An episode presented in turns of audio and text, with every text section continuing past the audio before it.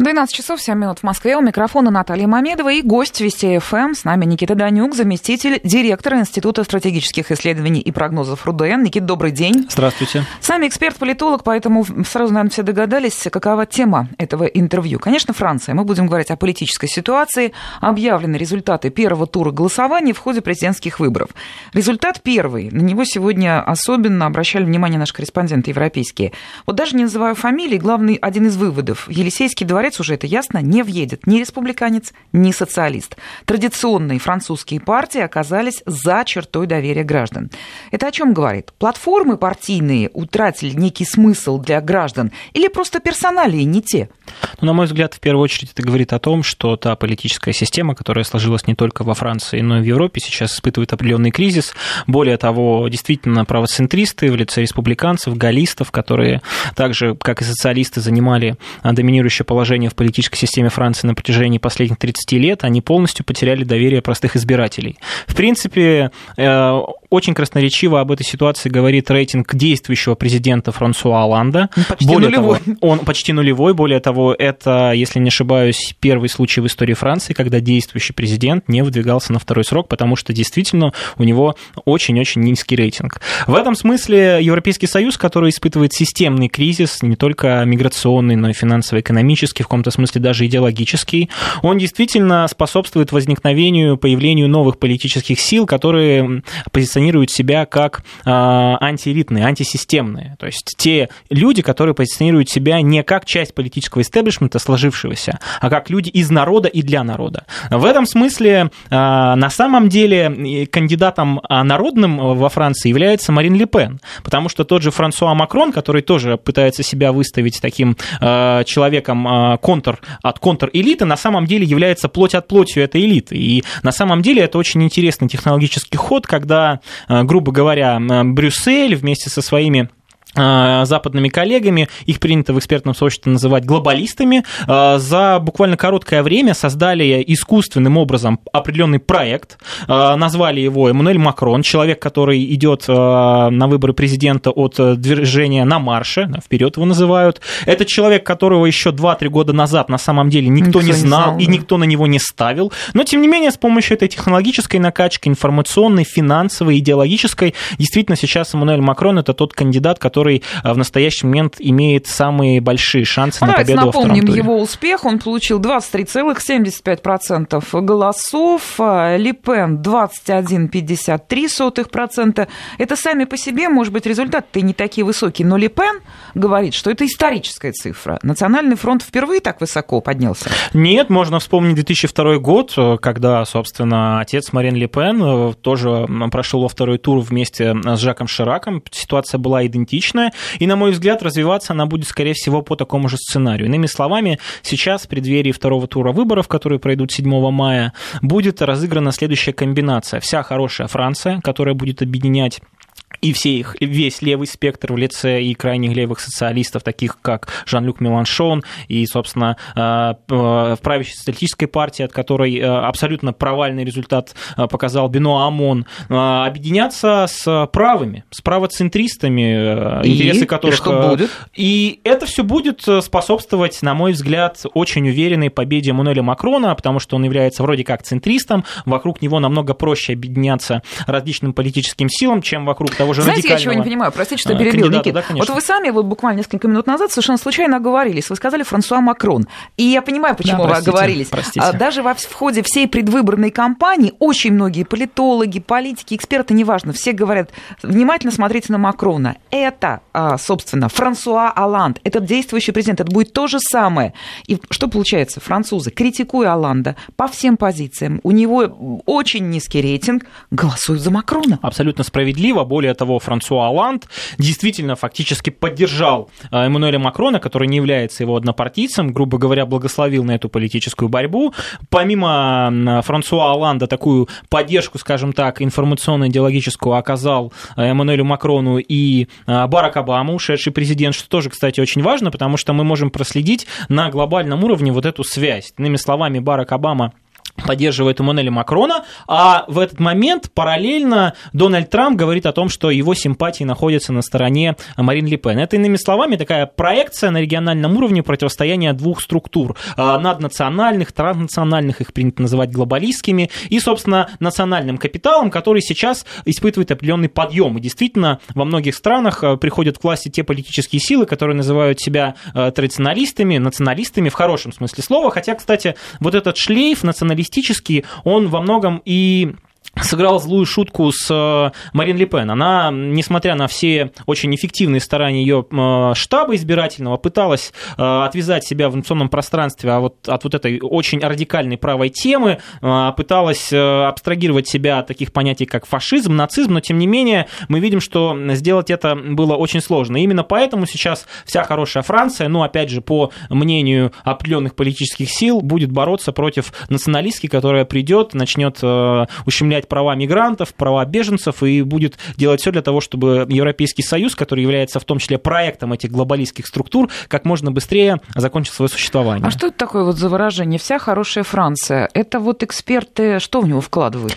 Э, иными словами, э, Марин Ле Пен – это человек абсолютно антисистемный, и при ее победе, потенциальной победе, действительно будет происходить очень радикальное переформатирование не только политического пространства Франции, но это также затронет и Европейский Союз, потому что что одним из главных предвыборных обещаний в ее предвыборной риторике было намерение провести референдум по поводу выхода Европейского Союза. Она является ярым и последовательным критиком по, по да, они европейской важны. валюты. И иными словами, если бы Марин Ле Пен победила, а Франция является одним из лидеров Европейского Союза, да, может быть, это не такой локомотив, как Германия, но тем не менее Франция это всегда вторая, третья страна. После того, как Великобритания у нас уже намерена окончательно покинуть Европейский Союз, в общем-то, остается по большому счету две главные страны, Германия и Франция.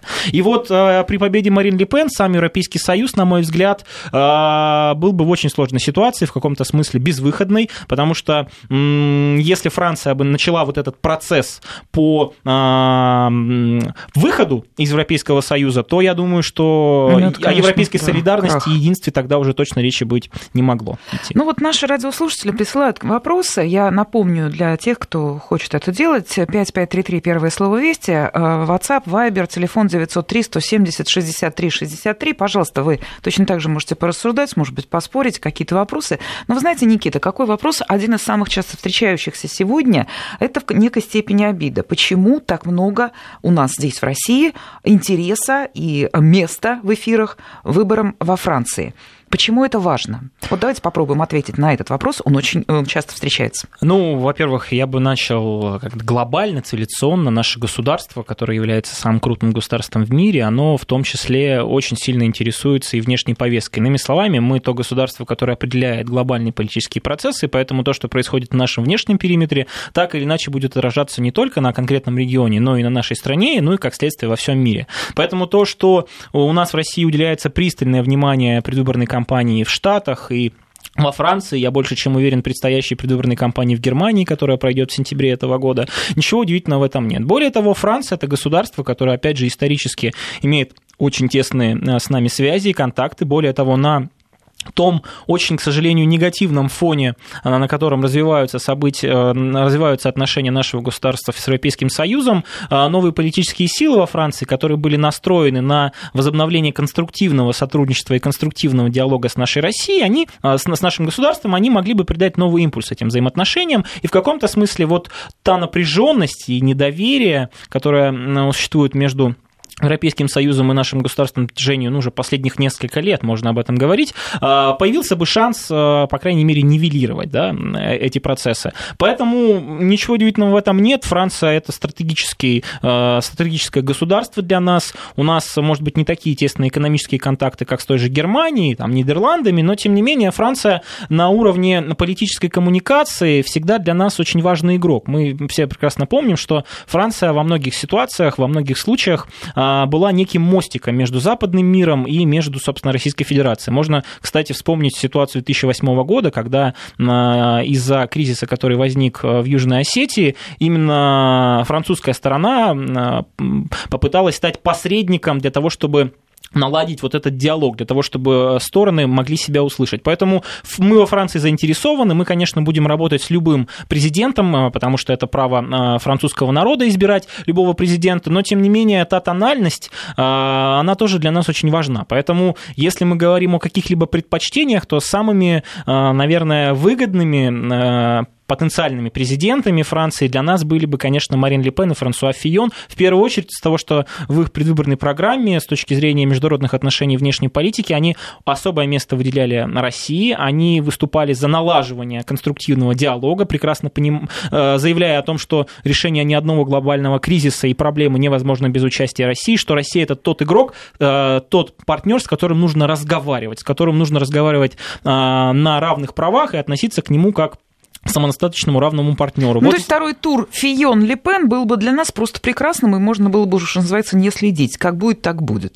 Ну, нет, все-таки отличия, конечно, есть, более с точки зрения тональности. Это, конечно, был бы самый лучший для нас вариант. Но все-таки Франсуа Фион, несмотря на то, что э, его внешнеполитическая программа действительно очень сильно контрастирует от того же Эммануэля Макрона, он все-таки не является представителем контрэлиты. Так или иначе, он был бы э, обязан в том числе выполнять определенные директивы, которые были спускали Парижу из Брюсселя. Вот с Марин Ле Пен ситуация абсолютно абсолютно другая, потому что она а, очень воинственно настроена против самого Института Европейского Союза. На мой взгляд, вот я лично глубоко убежден, что Нашему государству было бы намного проще выстраивать двухсторонние отношения с европейскими государствами, чем вот с глобальным институтом Европейского Союза, конечно. А, давайте посмотрим вот на другую тему. У нас сегодня уже все утро выходит из Франции, из Европейского Союза, из Брюсселя. Наши корреспонденты, множество деталей уже было в эфире. Одна очень любопытна. Франция, ну, действительно, как будто расколота.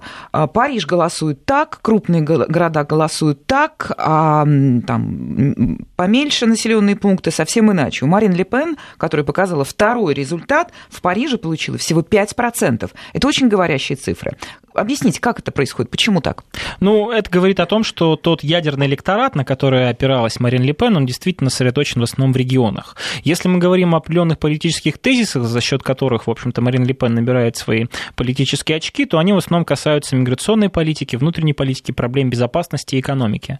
А, в мегаполисах Франции в основном сосредоточено население смешанное, то есть это огромное количество мигрантов, это дети мигрантов во втором, третьем, четвертом поколении. Естественно, такая воинственная риторика риторика Марин Ле Пен, она настраивает этих людей против нее. Поэтому а, большая концентрация, скажем так, некоренных а, жителей Франции в городах, она как раз и объясняет вот эти цифры, потому что Париж с точки зрения, а, опять же, если взять не только Париж, а городскую агломерацию, то это сосредоточение ну, мигрантов, приезжих, людей, которые, а, в общем-то, оказались во Франции а, благодаря тому, что их приехали родственники там 10-20 лет назад. Так их ведь будет становиться все больше и больше. Да, все больше и больше. Огромное количество мусульман, то есть э, людей, которые исповедуют ислам. Марин Ле Пен не является ярым противником ислама, но тем не менее она считает, что такая э, исламизация государства является действительно угрозой национальной безопасности Франции, потери Франции идентичности. Поэтому ее ядерный электорат действительно сосредоточен в основном в регионах. Э, это люди, которых в Штатах на это принято называть одноэтажная Америка, то есть люди, которые находятся на земле. Вот, э, действительно, Марин Ле Пен в основном имеет поддержку в регионах, где, кстати, особенно э, чувствуется вот этот миграционный кризис, где люди просто вынуждены сталкиваться с постоянной агрессией, которые, э, которые оказывают в отношении их мигранты, приезжие и, и так далее. Поэтому вот этот разброс, э, он достаточно показателен. Например, за того же Меланшона в основном голосовали заморские территории, потому что он более либерален в этом смысле, обещает э, тотальную либерализацию в экономике, обещает сократить э, количество рабочих часов, говорит о том, что, э, там, грубо говоря, активы, которые э, будут превышать 400 тысяч евро, будут национализированы и отданы э, там, на государственные нужды и так далее. Поэтому вот эта градация, она действительно очень последовательна. Ничего удивительного в этом нет. Франция в этом смысле действительно расколота и расколота очень давно. А вот эти вот люди, которые проголосовали за за Меланшона, у него 19%. Они тоже теперь пойдут э, к Макрону? Да, ну, во-первых, это объясняется тем, что Жан-Люк Меланшон является самым левым кандидатом. Действительно, его политическая платформа, она самая левая среди э, основных, по крайней мере, кандидатов. И Эммануэль Макрон, будучи центристом, но так или иначе, если мы посмотрим на его политическую биографию, он, в общем-то, был в правительстве, которое возглавлял э, Франсуа Оланд, то есть это социалист. Он, конечно, с точки зрения этой идеологической платформы намного ближе к Жан-Люку Меланшону. При этом э, Меланшон, э, в отличие от того же Франсуа Фиона, который уже абсолютно парадоксальным образом призвал своих, э, в общем-то, избирателей отдать во втором туре голос против Марин Ле Пен, соответственно, за Эммануэля Макрона, Жан-Люк Меланшон пока что такого заявления не сделал. Но я думаю, что дальше последует определенный политический торг, и, скорее всего, Жан-Люк Меланшон попытается консолидировать свой электорат вокруг фигуры А вообще Эммануэля в традициях Макрона. французской политики вот просто открыто обращаться к своим избирателям после первого тура и говорить, я вас призываю голосовать вот за конечно, этого. Конечно, конечно. В общем-то, э, сама политическая система Франции, она построена во многом на в, своего рода компромиссах. Например, даже если бы победила, например, да, такой сценарий в первом туре э, Марин Ле Пен, все очень многое бы зависело бы, например, от выборов в парламенте, которые тоже вот предстоят Франции, потому что э, Франция это президентско-парламентская республика, и все зависит от конкретных политических договоренностей, разных коалиций, и поэтому вот э, такие политические шаги, которые направлены на то, чтобы, э,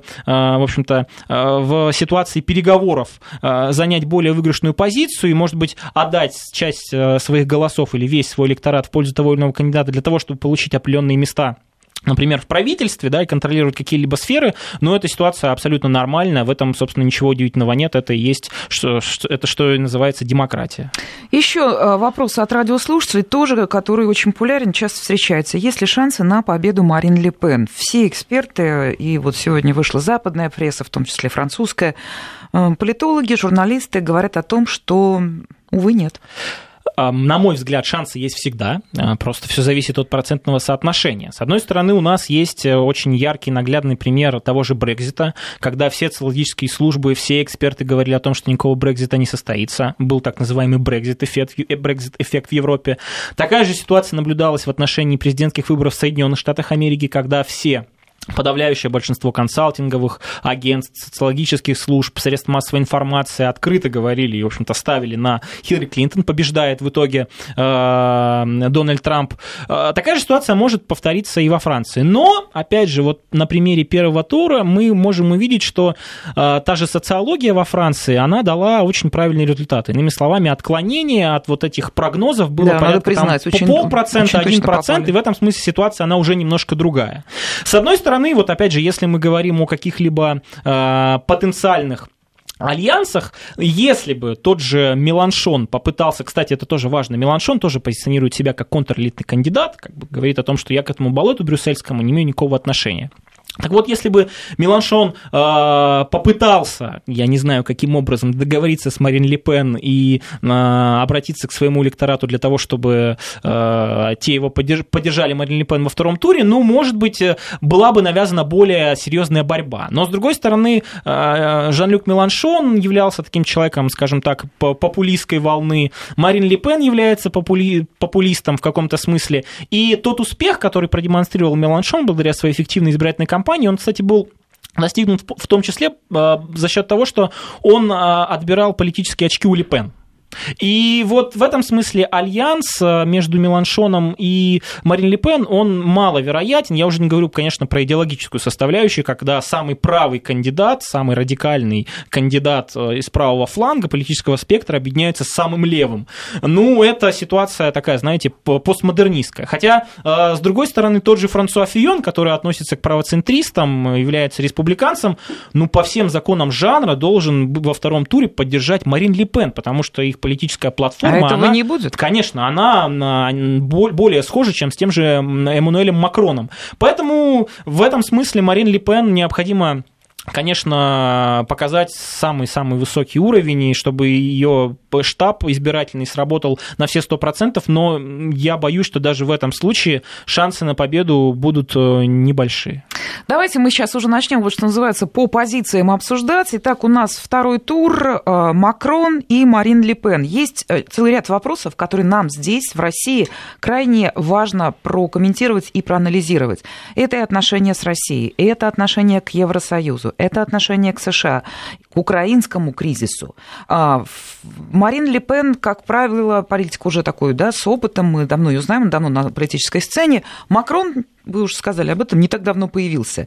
Ну вот, к примеру, да, всем уже понятно, он сам об этом заявлял, что он атлантист, что он придерживается э, США для него партнер, как бы, да, образец и так далее, Евросоюз, да, вперед, укрепляем связи. А вот Россия, а вот украинский кризис – один из очень серьезных таких вопросов, который э, не сумел решить Оланд, да, вот в купе с другими представителями нормандской четверки. А для нас, а, мне кажется, абсолютно очевидно, Эммануэль Макрон является самым неблагоприятным сценарием с точки зрения президентства, потому что как раз у Эммануэля Макрона среди основных кандидатов на пост президента была самая мощная, скажем так, звучная антироссийская повестка. До определенного определенного времени в его внешнеполитической программе этих ноток не звучало, то есть он пытался избегать этого, но тем не менее, вот буквально там за 3-4 месяца до а, первого тура начались началось появление в его риторике различных обвинений в сторону России. А, более того, а, по абсолютно такой же, по такому же алгоритму... То по списочек же, все тот Да, же. конечно. По такому же сценарию представители предвыборного штаба Мануэля Макрона начали обвинять средства массовой информации России, а также Кремль в том, что а, русские пытаются повлиять на результаты выборов, потому что они пытаются очернить Эммануэля Макрона различными вбросами информационными, фейками. То есть ситуация абсолютно идентична идентичная, которая происходила в Соединенных Штатах Америки в отношении Хиллари Клинтон. Иными словами, такое впечатление складывается, что такой центр принятия решений а, просто один, либо просто шаблон такой же дали, и вот они его ну, начали теперь они, разрабатывать. наверное, успокоятся, потому что второй тур тут уже как Да, и, всё. и Эммануэль Макрон в этом смысле говорит о том, что с Россией, конечно, ну, он тоже говорит, что нужно договариваться, то есть он не является каким-то ярым русофобом и э, не является человеком, который готов э, от- откровенно начинать э, горячую фазу там, конфронтации с нашим государством, но тем не менее он полностью встраивается в ту политику, в которую проводит, э, ну, грубо говоря, Объединенная Европа, Брюссель и до недавнего времени э, Вашингтон в лице Соединенных Штатов, антироссийскую. То есть, иными словами, Россия должна нести ответственность за украинский кризис, потому что именно э, Россия по версии Ну, понятно. э, Весь этих набор сил, да, обвинений, он точно такая же такой- ситуация и в Сирии, всё абсолютно понятно. идентичная. Поэтому с точки зрения внешней политики, вот нам от Эммануэля Макрона каких-то позитивных шагов ожидать не стоит. С нами Никита Данюк, замдиректора Института стратегических исследований и прогнозов РУДН. Сейчас новости, а потом продолжаем. Интервью. Я напоминаю, на студии Никита Данюк, заместитель директора Института стратегических исследований и прогнозов РУДН. Он комментирует ситуацию во, Фра- во Франции, отвечаем и на ваши вопросы. И вы знаете, Никита, вот хочу прям сразу э, прочитать такое послание от Игоря, оно очень э, меткое. Он пишет, интересно, два кандидата, вышедшие во второй тур, в сумме не набрали даже 50%. Вот это вот такая вот странная демократия, большая половина страны получается за бортом от итогов, ну, я имею в виду по их ожиданиям и по их... Вот, вот так. И вроде все по правилам, нарушений нет. Ну, кстати, да, это тоже очень важно. Нарушений действительно нет. То есть на фоне той истерии, которая была поднята, например, в Соединенных Штатах Америки по поводу того, что голосование было нечестным, во Франции, по крайней мере, первый тур прошел достаточно тихо и спокойно. Более того, во Франции еще существовала угроза террористических актов. И в этом смысле Франция, она даже более нестабильна. Прошло все Не, спокойно ну там и очень пошумели, хорошо. и ночью Вот. пошумели. Но нет, ну, это, ну, это, ладно, кстати, да. было абсолютно ожидаемо. Этот, э, эта акция так называемых э, антифашистских сил, она действительно была в первую очередь нацелена на то, чтобы в очередной раз поднять эту волну дискредитации Марин Ле Пен, выставить ее как человека, который э, придерживается чуть ли не там, фашистских взглядов и так далее. Но не об этом. Так вот, э, Первый тур голосования в- во Франции – это всегда битва рейтингов. То есть, иными словами, голосуют за человека, который тебе наиболее понятен и приятен. Поэтому то, что на политическом пространстве было сразу несколько кандидатов, сначала их было пять лидирующих, еще до недавнего времени Бенуа Амон, ну, по крайней мере, пытался навязать борьбу, но в итоге их осталось ровно 4. И то, что ну, голоса были поделены именно так, ничего плохого в этом нету, действительно, ну, настоящая демократия. Вот как раз второй тур, это будет битва антирейтингов. То есть, иными словами, будут приходить голосовать не за человека, а против того, кто тебе больше всего не нравится. Вот в этой ситуации, в этой битве антирейтингов, конечно, самый большой антирейтинг у Марин Ле Пен. И в этом смысле э, ей будет очень тяжело. Но что касается касается первого тура, опять же, Франция изначально а, если мы посмотрим на ход э, развития предвыборной гонки, э, ну, показывала достаточно уникальную ситуацию. Например, от тех же республиканцев, одной из основных политических сил Франции, вообще никто не думал даже, что будет представить республиканцев Франсуа Фион, потому что все ставили сначала на, на собственно, Саркози, который ну, проиграл на праймерис, да, выиграл, потом э, думали, что ЖП будет, э, и в итоге вообще Франсуа Фион, то есть человек, который, да, обладает большим политическим опытом, но тем не менее был достаточно неожиданной фигурой. Э, ничего в этом удивительного нет если вспомнить э, все фактически последние кампании президентские во Франции, они заканчивались именно вторым туром. То есть нет человека во Франции, который мог бы действительно консолидировать вокруг себя э, больше половины французского общества и действительно одержать победу в первом туре. Это, в общем-то, специфика политической системы Франции. Ничего удивительного в этом нет. Э, если действительно до недавнего времени соперничали, грубо говоря, галлисты с социалистами, республиканцы там, с левым спектром, то теперь появляются внесистемные игроки, опять же, такие как Марин Ле Пен, хотя она тоже внесистемно достаточно условно, потому что занимается своей политической деятельностью уже достаточно давно и очень эффективно. Но, тем не менее, вот Эммануэль Макрон тоже человек, который вот из ниоткуда просто возник, э, поэтому э, такая фрагментация с точки зрения голосов, э, такую фрагментацию мы наблюдаем. А вот еще интересно по цифрам, если посчитать, ну, суммировать результат Ле Пен, Фион и Меланшон, то будет больше 60% голосов, а именно они говорили за, они говорили о политике за сближение с Россией. Даже были заявление о том, что надо снимать санкции и так далее, и так далее.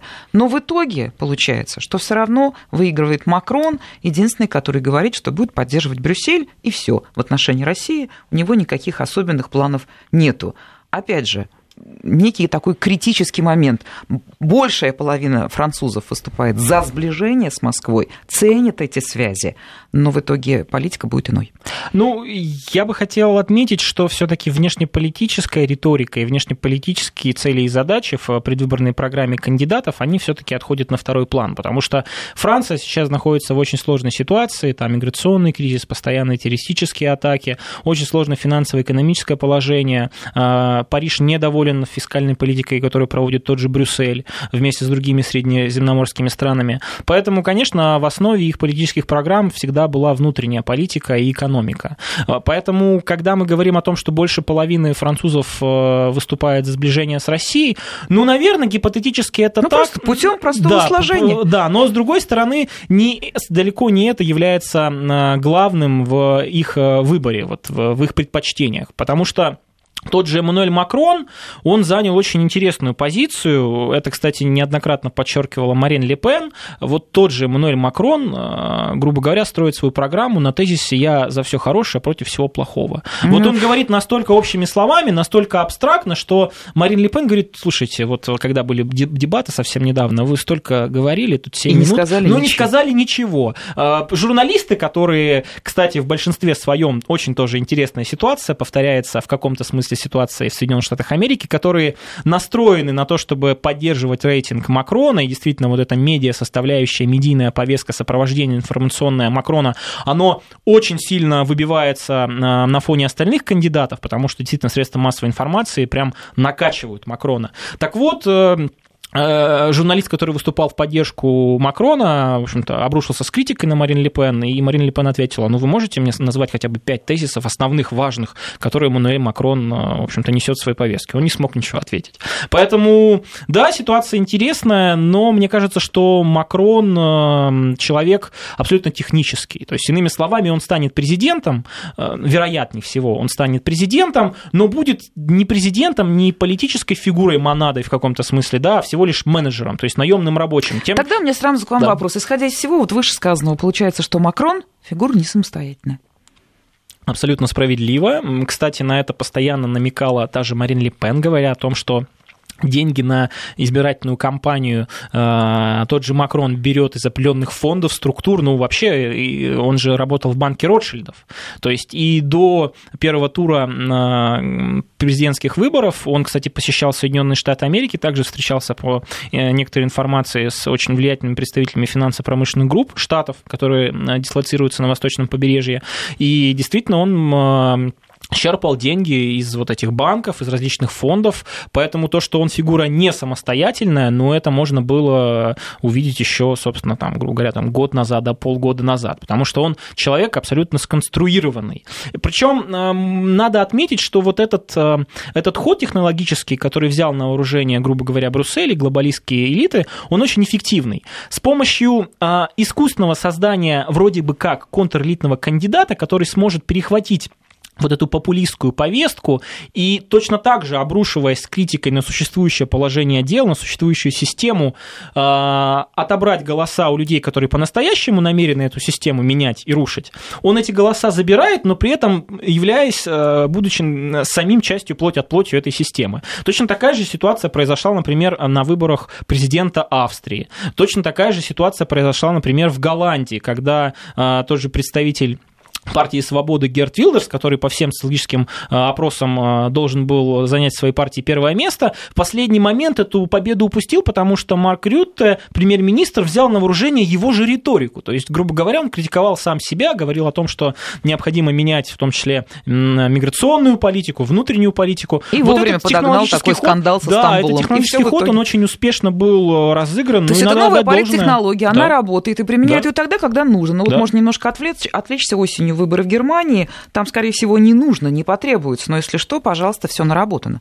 Ну, в Германии ситуация немножко другая. Там э, у Ангелы Меркель очень серьезные соперники в лице э, СДПГ, и действительно, по последним опросам, СДПГ может навязать борьбу, ну, в общем-то, ХДС, ХСС, но только при условии создания очень широкой коалиции, куда войдут, э, в общем-то, левые, СДПГ, зеленые и так далее. Но с точки зрения, вот это очень важно, э, связи с Брюсселем, ситуация во Франции и в Германии отличается, потому что те же СДПГ, они являются оппонентами э, той же Меркель, но если победит СДПГ, ну, не сильно поменяется ничего в Германии, ни с точки зрения внешней политики, ни с точки зрения внутренней политики, это все будет точно такой же тренд, э, глобальный, глобалистский, который будет диктовать Брюссель. Вот если Марин Ле Пен бы победила, и даже если бы победил Франсуа Фийон, э, вот э, тенденция была бы немножко другой. То есть, грубо говоря, вот этот тренд на большую суверенизацию, национализацию в каком-то смысле, а, мы бы его увидели. Поэтому в Германии, даже если Меркель, ну, так случится, а, потеряет пост канцлера Германии, все-таки эти перемены, они не кардинально отражатся на всей политической системе Европейского Союза. Вот вы знаете, как, как бы ни были искусственны современные полит, политтехнологии, политтехнологии, как бы ни складывалась ситуация, есть две, наверное, проблемы для французов, которые, что называется, просто лобовая атака. Это терроризм и это миграция. Вот сейчас у нас будет небольшая пауза, я напомню прогноз погоды. Сразу после нее вот об этом поговорим чуть поподробнее. Получается, по всем прогнозам, к финишу приходит политик неопытный, достаточно молодой, если мы говорим о, том, о столь высоком, э, высокий пост и так далее. И опять же, на фоне этого все эксперты, включая и наши корреспонденты европейские, говорят, что для французов это главный вопрос, вопрос безопасности. Именно под эту призму они смотрят через эту призму и выбирают своего президента. А получается такой весьма любопытный вариант. Итак, мы продолжим после небольшой паузы. Интервью. Ну, я напомню, что на студии Никита Данюк, замдиректор Института стратегических исследований и прогнозов РУДН. Мы обсуждаем политическую ситуацию во Франции. Она интересна всему миру, она интересна нам здесь, в России. А, ну, напомню, наверное, уже все выучили, но все таки напомню. Марин Ле Пен пришла второй, Мануэль Макрон первый. Они вышли во второй тур выборов президента Франции. Состоится он 7 мая. И вот я, на чем мы остановились перед небольшой паузой. И наши корреспонденты сегодня рассказывали. И очень большое количество экспертов называют главным вопросом, который интересует французов. И исходя из из этой ситуации они выбирают себе президента, это вопрос безопасности. Франция бедная, перенесла уже довольно большое количество больших и малых террористических атак. Ситуация пока не улучшается, напряжение в обществе чувствуется. И выбирая вроде бы, понимая, что это самый важный вопрос, все равно э, первым практически по всем отзывам выходит Эммануэль Макрон. Еще раз повторяю, политик молодой, политик малоопытный. Почему так? И как будет меняться ситуация?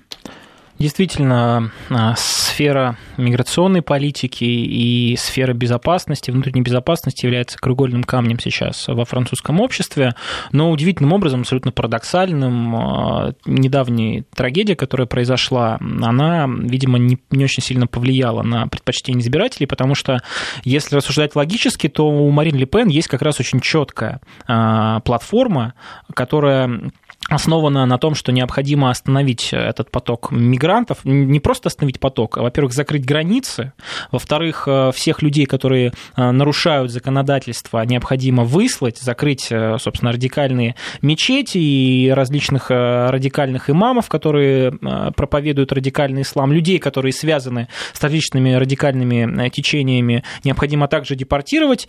И она объясняет это тем, что, да, действительно, вот эти две проблемы, иммиграционная проблема и проблема терроризма, они взаимосвязаны. Если мы не решим одну из них, первую, это неконтролируемый приток мигрантов, э, с помощью, в общем-то, в этом потоке мигрантов действительно проникают на территорию Франции различные, в общем представители террористических группировок.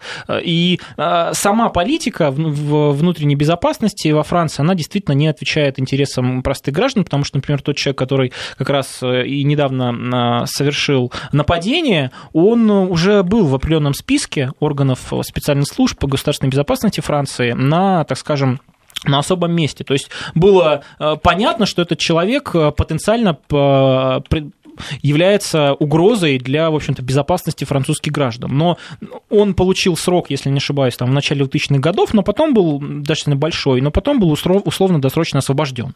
То есть Марин Ле Пен, она прямо заявляет, что необходимо разбираться с нашим несовершенством законодательства и внутренней политикой в области безопасности, но и необходимо на внешнем периметре наши границы а, закрывать от этого неконтролируемого потока. На этом фоне тот же Эммануэль Макрон ничего внятного не сказал, Вообще сказал о том, что, мер. да, безусловно, терроризм является одной из важнейших проблем Франции, но нам придется с этим жить, в общем-то, чуть ли не смириться придется. Ну, как мы видим, вот эта невнятная позиция в отношении террористов и мигрантов э, Макрону не э, помешало да, стать лидером в первом туре голосований, и это говорит о том, что, видимо, антирейтинг Ле Пен, он очень-очень высок. Иными словами, вот на Марин Ле Пен на протяжении последних э, там, 5-7 лет она делала все вместе со своей политической командой для того, чтобы избавиться от этого радикального шлейфа, потому что действительно ее ассоциируют в первую очередь с, с ее отцом, который был ну, представителем очень уж крайне ультраправых политических взглядов. Вот от этого ярлыка прошу прощения, в каком-то смысле фашистского, да, который постоянно навешивается на Марин Ле Пен и ее соратников, ей избавиться не удалось. И на этом фоне, видимо, Макрон, который действительно, ну, с точки зрения своих предвыборных обещаний, у него даже программы, по-моему, нету нормально. Ну, не успел еще. Да, Успеет. А, он э, все-таки благодаря этому высокому антирейтингу Ле Пен э, может э, абсолютно безнаказанно заявлять абсолютно какие-то пустые лозунги в отношении вопросов миграции и борьбы с терроризмом, но при этом а, все равно оставаться на плаву. Ну, в общем, получается, картина такая странная. Нам отсюда действительно странно на это смотреть. Четыре кандидата получили, ну так вот совсем закрыть глаза, да, довольно равное, довольно близкое друг к другу количество голосов. В итоге второй тур, что будет дальше, непонятно. Но вот одну позицию, она очень понятная. Это явка. 80% французов, граждан французской, э, э, Франции пришли на выборы. Это очень высокий показатель будет ли он, сохранится ли этот тренд вот э, туда, к 7 мая, ко второму туру, и как эта цифра работает на победивших кандидатов?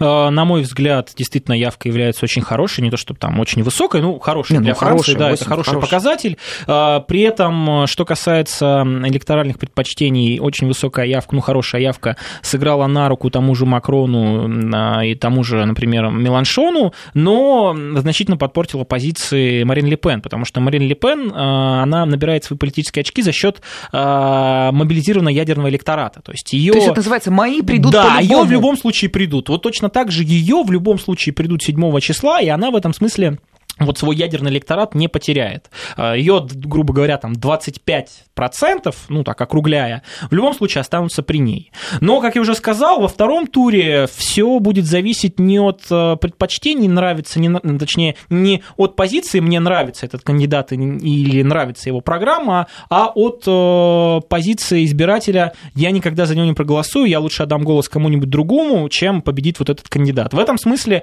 антирейтинг э, у Ли Пен он все-таки больше, чем у Макрона. С одной стороны, вот э, то, что Меланшон, грубо говоря, мне кажется, скорее всего, свой электорат направит в сторону Макрона, и уже это сделал Фион. Вроде как э, антирейтинг и Фиона, и Меланшона должен э, быть навешен в том числе и на Эммануэля Макрона. Но даже в этом случае мне кажется, что э, у Марин Ле Пен антирейтинг все-таки выше. И действительно против нее сейчас будут брошены значительные средства и усилия, в том числе и средства массовой информации. Кстати, это очень важно средства массовой информации Франции, например, те же пишущие издания, такие как Лемон, там, Либерасьон, они э, все левацкий, то есть левого спектра. Вот есть правоцентристская Фигаро, которая, ну, понятно, по идеологическим соображениям больше выступает за Фиона, но даже в случае вот в этом, э, когда Фиона дает свои голоса Макрону, у Марин Ле Пен, в общем-то, не остается никаких эффективных коммуникационных каналов для, для того, чтобы взаимодействовать со своими избирателями, для того, чтобы вот в этот э, очерченный период, э, когда можно будет сейчас вести агитацию, э, попытаться э, себе рейтинг увеличить, но у нее просто нету этих возможностей. Поэтому... У нее только что уличные акции, встречи у с избирателями. у нее достаточно крепкие позиции, опять же, в регионах, то есть это региональные ячейки, очень большое количество представителей Национального фронта э, побеждали в, ну, в отдельных регионах Франции. У нее есть региональные издания. Она очень активно кстати, в социальных сетях, если мы посмотрим на ее подписчиков в Фейсбуке, там, в Инстаграме и в Твиттере, то она опережает своих э, преследователей, пусть там не очень большие разрывы, но тем не менее она делает ставку в том числе и на социальные сети, на новые технологии, но этого недостаточно, потому что когда вся э, информационно-пропагандистская машина пытается тебя дискредитировать, пытается тебя в общем-то, выставить человеком, который не соответствует чаяниям и э, интересам простого французского народа, а является лишь представителем э, очень радикальной э, группы во Франции э, граждан, то, конечно, победить будет очень сложно. Кстати, в этом смысле в очередной раз удивляет, меня, по крайней мере, удивляет позиция Фиона. Фион, который сам столкнулся с этой пропагандистской машиной, когда был раскручен вот этот коррупционный скандал против него, ну, это, были, это делали люди, которые, в общем-то, выступали откровенно на стороне стороне Макрона. И Фион, который, в общем-то, находится сейчас в состоянии расследования, да, чуть ли не уголовного в отношении его жены, отдает себе, э, отдает свои голоса для того, чтобы они пошли на пользу Макрону. Мне кажется, кстати, это может быть частью определенной сделки, торга, скорее всего, после этого вот это дело... Да, чтобы расследование прошло благополучно, да, да. да. Но это все, что мы успели сказать э, по поводу политики во Франции. 7 мая второй тур, в него вышли а, Эммануэль Макрон, Марин Ле Пен. Мы следим за событиями. Благодарю нашего гостя. С нами был Никита Данюк, замдиректора Спасибо. Института стратегических исследований и прогнозов РУДН. Интервью.